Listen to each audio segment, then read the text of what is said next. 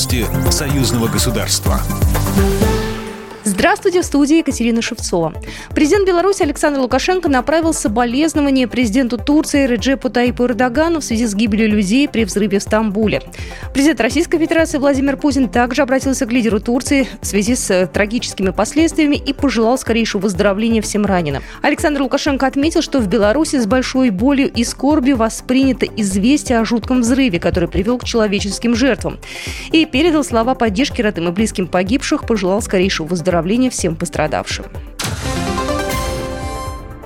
Беларусь и Россия заключат соглашение об открытии Генерального консульства Российской Федерации в Гродно. Согласно документу, Совмин постановляет принять предложение Министерства иностранных дел, согласованное с Минюстом и Минфином, о заключении путем обмена нотами соглашений между правительствами Беларуси и России об учреждении Генконсульства Российской Федерации в Гродно, а также утвердить текст ноты белорусской стороны.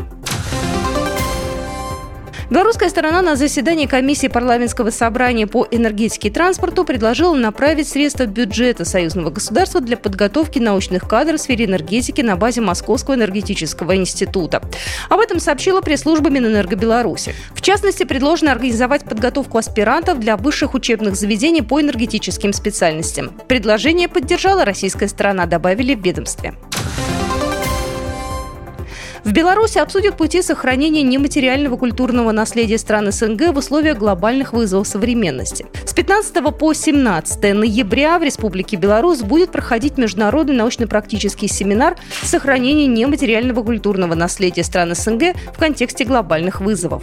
Семинар проводится в год народного творчества и культурного наследия в СНГ. В мероприятии примут участие ведущие эксперты из Армении, Беларуси, Казахстана, Кыргызстана, России, Таджикистана, Туркменистана, Узбекистана, Узбекистана, представители органов государственного управления, научно-исследовательских организаций, учреждений культуры и образования.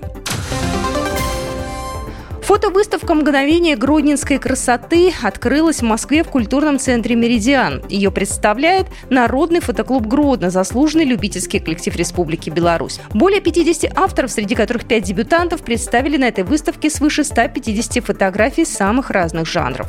Экспозиция открыта для посещения до 27 ноября. Вход свободный.